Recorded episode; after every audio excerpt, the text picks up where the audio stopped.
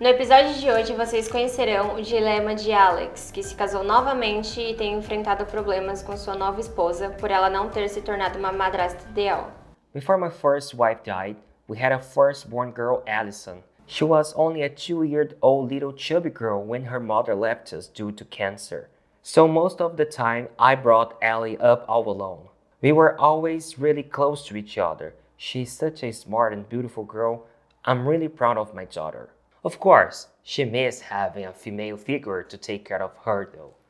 During school presentations and Mother's Day, she used to be a little upset when seeing all her friends hugging their mothers. She still had me and my mother, and also her grandmother on her mother's side, but I'm sure it wasn't the same thing.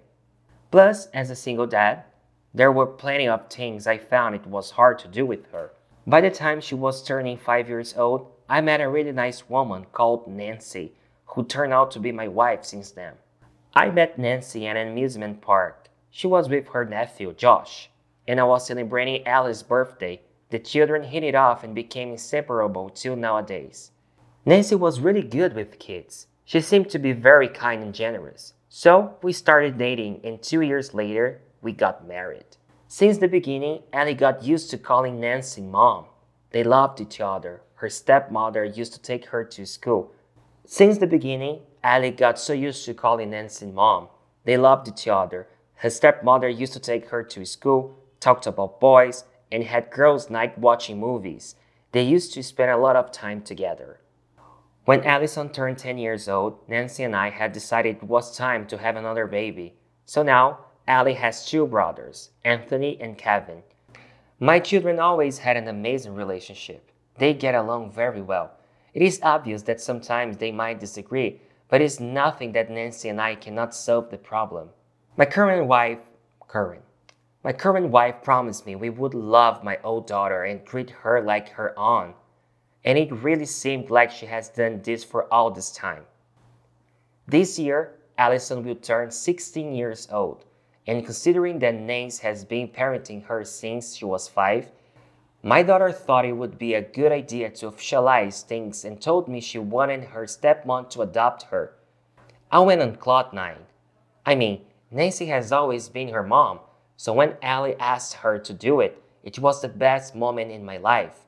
All my kids were very happy and I cried a lot. Otherwise, that night my wife told me we needed to talk. Then she explained that she did love Allison, but not as much as she loved her birth children and that is why it would be kind of weird and uncomfortable for her to officially adopt my firstborn. She said it would be bad to have a mother who was not able to love her like the other kids. Nancy apologized and felt guilty about that, but couldn't accept adopting her without having truly real feelings for Allie. I didn't know what to do. Should I talk to Allie first or let Nancy explain her side of the story to her stepdaughter? Allison is going to be devastated, like I'm right now, when I got married, I could never imagine that it would happen. I love my child more than anything in this world and would protect her from everything I could. Now, things are going to be totally different. I don't know if Allison will be able to forgive Nancy. I don't even know if I can forgive her for doing this. I understand that would be fair doing something like that if she doesn't consider herself to be a real mother or if she doesn't feel comfortable with that. But breaking my daughter's heart my heart will always be broken too. So I'm completely on the fence about what to do in this situation. It is so hard to have emotional intelligence in a situation like that. Esse episódio foi produzido por Fluency Pass, a única escola do mundo com um ciclo completo para você falar inglês. Gostou? Compartilhe e comente com seus amigos. Quer acelerar sua aprendizagem com conversação ilimitada, aula particular e ainda ter um mega desconto? Acesse o link da descrição e comece agora a jornada da sua fluência. São 7 dias de conversação ilimitada por apenas um real.